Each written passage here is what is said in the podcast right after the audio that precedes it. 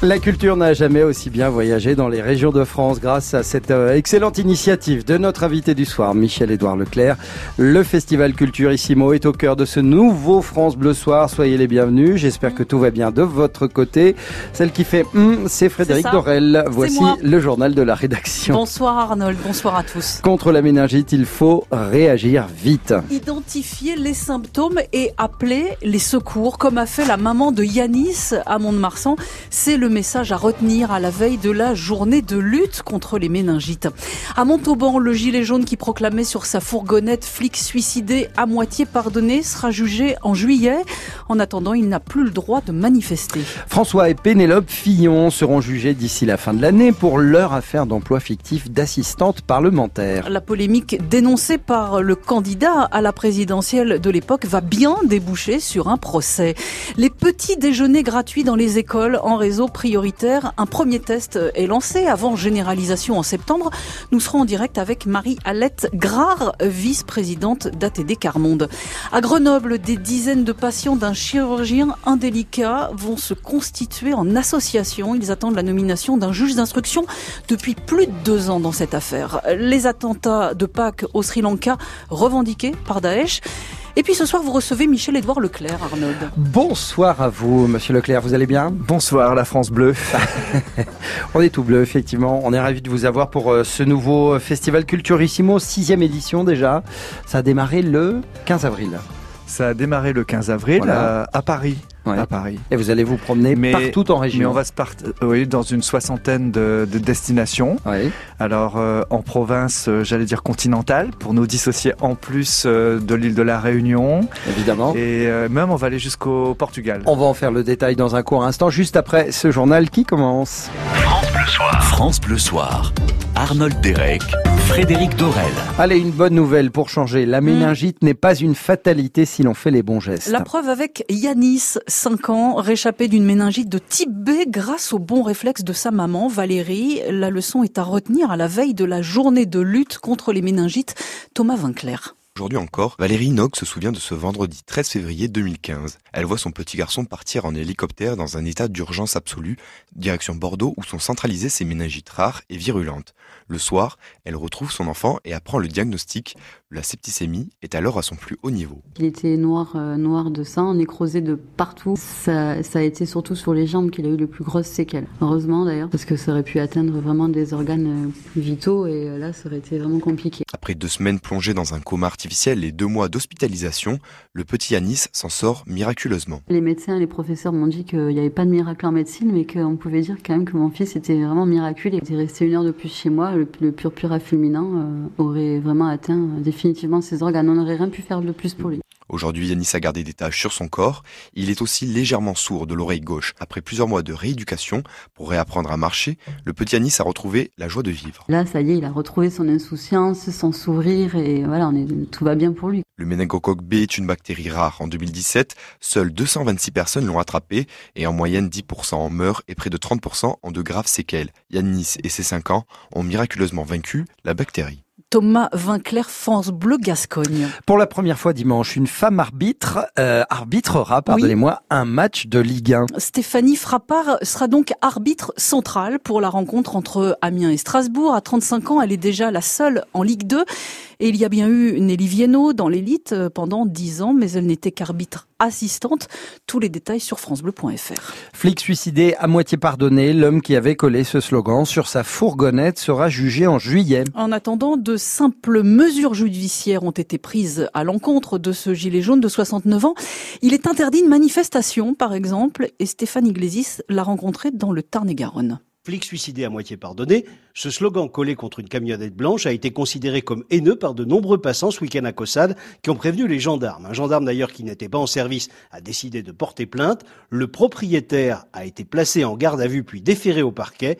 Il en est ressorti libre à la mi-journée. André Roth, le gilet jaune concerné. C'est surtout pour provoquer. Soit on détruit, soit on, provoque. Je ne détruis pas, je ne manifeste même pas. Mais je suis gilet jaune. Et ensuite que je regrette, euh, je regrette que ça ait, pris cette tournure, évidemment. Maintenant mes convictions, pour que je, les regrette, euh, non. Cette affiche euh, qui choque, je vais la remplacer par une autre qui choque, mais qui ne soit pas répréhensible. Déconnez pas, appel au meurtre, j'ai jamais appelé à, tuer personne.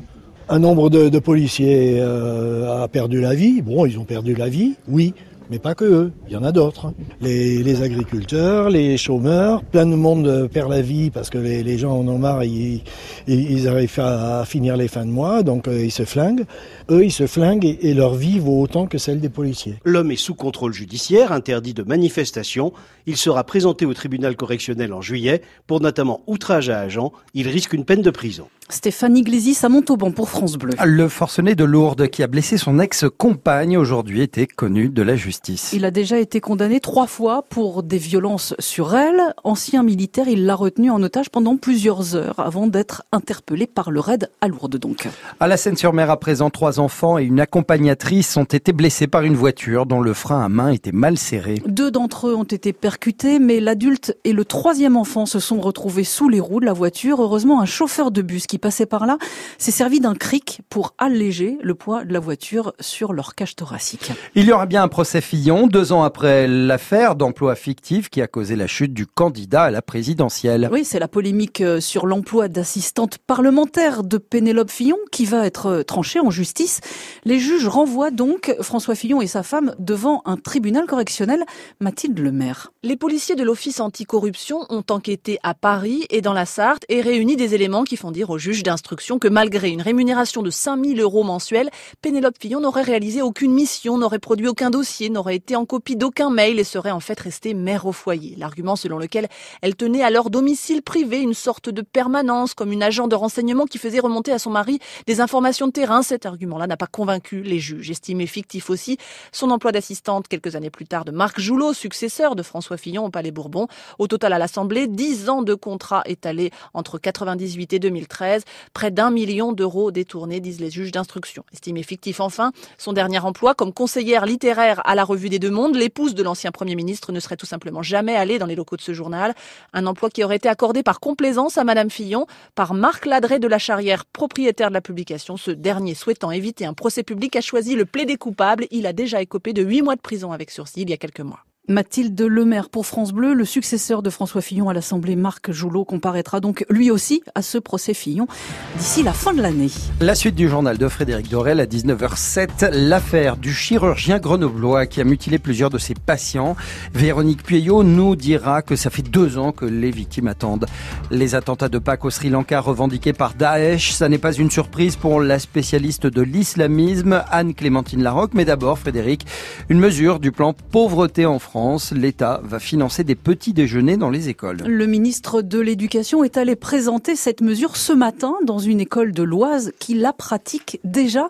Jean-Michel Blanquer. L'école ne peut pas tout faire à la place de la famille, mais elle peut faire avec la famille. Elle peut inciter, elle peut contribuer à une éducation euh, au goût, euh, alors même que nous devons lutter contre l'obésité, que nous devons lutter contre le fait que des enfants commencent la journée euh, sans, sans avoir mangé. Et l'enjeu du petit déjeuner à l'école est aussi un enjeu d'éducation au goût de, de nos enfants euh, pour qu'ils mangent de manière équilibrée. Nous le ferons euh, toujours dans un esprit de co-responsabilisation des parents. C'est pour ça, par exemple, qu'ici, ça se passe deux fois par semaine pour que euh, progressivement, on amorce des pratiques de petit déjeuner en famille là où ça n'est pas le cas. Mais vous voyez, j'étais avec un petit garçon là qui me disait que jusque-là, il ne prenait jamais de petit déjeuner chez lui. Donc maintenant, il en prend deux fois par semaine ici. Et puis, progressivement, le dialogue avec les parents va sûrement amener à ce que ce soit tous les jours qu'il ait un petit déjeuner le ministre de l'Éducation nationale Jean-Michel Blanquer. Il ne s'agit que d'un test pour l'instant. Oui, test mené dans huit académies. Ce sera ensuite étendu à toute la France en septembre. Objectif, nourrir 100 000 enfants chaque matin et ne sont concernées que les écoles de réseau d'éducation prioritaire qui se porteront volontaires. Marie-Alette Grard, bonsoir. Bonsoir. Vous êtes vice-présidente d'ATD Carmonde. Qu'est-ce que vous pensez de l'idée? Mais écoutez, l'idée, elle est louable. Si l'idée est que les enfants n'arrivent pas à l'école, euh, ne démarrent pas leur matinée de, classe avec le ventre vide, j'entendais euh, Monsieur le ministre euh, à l'instant et je pensais à ces, ces millions d'enfants qui vivent dans la pauvreté dans notre pays. C'est pas cent mille. Hmm. Ils sont 3 millions dans notre système scolaire obligatoire à vivre dans une famille qui vit sous le seuil de pauvreté. Parmi ces 3 millions, il y en a 1 million d'eux qui vivent dans une famille qui vit dans la grande pauvreté. Ça veut dire vivre avec moins de 800 euros par mois. Ça veut dire ne pas pouvoir, ne jamais avoir le choix pour ses enfants, ne jamais pouvoir choisir la nourriture qu'on va pouvoir leur, leur, donner le matin, le midi, le soir, parce qu'on n'arrive pas, on n'y arrive pas, on, on ne s'en sort pas avec aussi peu d'argent. Donc cette mesure, pour vous, il faut l'étendre à bien d'autres quartiers que les REP? Bien, écoutez, tant qu'à faire une mesure comme celle-là, autant que ça profite effectivement à tous les enfants. Et de toute façon, une mesure, une mesure est une bonne mesure si elle profite vraiment à tous les enfants. Des enfants pauvres et, et enfin des enfants qui vivent dans une famille pauvre ou dans une famille très pauvre, il y en a dans tous les quartiers dans notre pays. C'était ça que je voulais vous dire avec mm. les chiffres au-delà des chiffres, c'est qu'il y en a absolument partout. Il n'y a pas simplement en REP ou en REP plus. Mm-hmm. Donc euh, il faut généraliser la mesure. Ne stigmatisons pas ces enfants-là en disant pour cela il faut absolument un petit déjeuner parce que vous voyez, les parents ne font pas comme il le faut. Merci Marie-Alette Grard, vice-présidente d'ATD Carmonde. Merci de vos explications sur France Bleu. Au revoir. Deuxième jugement à propos des compteurs Linky après Toulouse. Le tribunal de Bordeaux reconnaît l'hypersensibilité de 13 plaignants. 13 sur plus de 200 au total, mais 13 clients d'Enedis qui ont produit un certificat médical. Le distributeur électrique va donc être obligé de leur installer un filtre contre les ondes qui les rendent malades. À Grenoble, à présent, le chirurgien grenoblois donc accusé d'avoir mutilé plusieurs patients et l'objet d'une enquête pour mise en danger de la vie d'autrui. Enquête ouverte il y a plus de deux ans et depuis, il ne se passe rien ou presque, alors que cet ancien spécialiste du dos a déjà contre lui six plaintes de patients. Véronique Pueyo. Fin 2016, c'est d'abord la sécurité sociale de l'Isère qui donne l'alerte et saisit la justice après avoir repéré une cinquantaine de dossiers suspects. Puis un premier patient devenu handicapé après son opération dépose plainte au pénal. Le parquet de Grenoble ouvre alors une enquête préliminaire pour mise en danger de la vie d'autrui confiée à la sûreté départementale. L'enquête dure donc depuis près de trois ans. Aucun juge d'instruction n'a pour l'instant été nommé. Alors, pourquoi un tel délai Pas de réponse du côté du parquet. En revanche, pour Frédéric Bagalino, qui a dû se faire amputer après avoir été opéré de la cheville par le chirurgien grenoblois, cette attente est insupportable. Je suis anéantie de savoir que euh, l'affaire a été mise dans la main de la justice en 2016 et que de 2016 à aujourd'hui, rien n'a été fait et surtout rien n'a été dit. Pour vous, il y a une espèce d'omerta dans le milieu médical? Complètement on ne peut pas contredire les faits. Il y a moi, il y, en a d'autres. Là, j'ai appris qu'il y a un de ses patients, il a oublié une compresse dans ce patient. Les faits sont là. Il faut arrêter tout ça. Il y a trop, trop, trop de victimes, trop de dégâts. Et Frédéric Bagalino n'exclut pas à présent de créer une association qui regrouperait les anciens patients du chirurgien grenoblois, car suite à la médiatisation de cette affaire, une quarantaine de personnes se sont déjà fait connaître auprès de son avocat. Véronique Pueyo, France Bleu Isère. Retour à la pluie demain à Paris. Le bâchage de notre-Dame a commencé. Un chantier qui pourrait prendre des semaines. Il faut éviter que le ruissellement abîme encore plus la cathédrale et les œuvres qu'elle abrite. À l'étranger, le groupe État islamique revendique les attentats de Pâques au Sri Lanka. Malgré son effondrement en Irak et en Syrie, le groupe djihadiste montre là qu'il est encore capable du pire. Plus de 320 personnes sont mortes dans les attaques d'avant-hier. La chercheuse Anne-Clémentine Larocque, spécialiste de l'islamisme, n'est donc pas surprise qu'il ait frappé au Sri Lanka. Cette manière de procéder, ces modes opératoires et ces moyens aussi, c'est difficilement envisageable que ce soit simplement un groupe islamiste local qui puisse les mettre en place. L'État islamique a une coordination des moyens, aussi, mondiaux, avec un label qui permet justement d'agir dans des pays où il y a des fractures communautaires, comme le Sri Lanka par exemple. Mais c'est pas le seul que le Bangladesh, euh, l'Inde aussi, ou la Thaïlande pourraient faire les frais de cette progression de l'État islamique parce, par sa capacité à se réadapter en permanence aux cibles qu'ils peuvent toucher. Anne-Clémentine Larocque, maître de conférence à Sciences Po et spécialiste de l'islamisme. Et finalement, le Sri Lanka revient sur son annonce d'un Français tué dimanche dans ces attentats. Il y a eu erreur d'identité, dit Colombo. Pour terminer ce journal, un peu de musique, Vanessa Paradis dévoile un autre titre de son dernier album. La chanson s'appelle La plage. C'est le dernier extrait de Les Sources, cet album inspiré par son mariage avec Samuel Benchetrit. Un disque réussi, mais un peu décevant au niveau des ventes.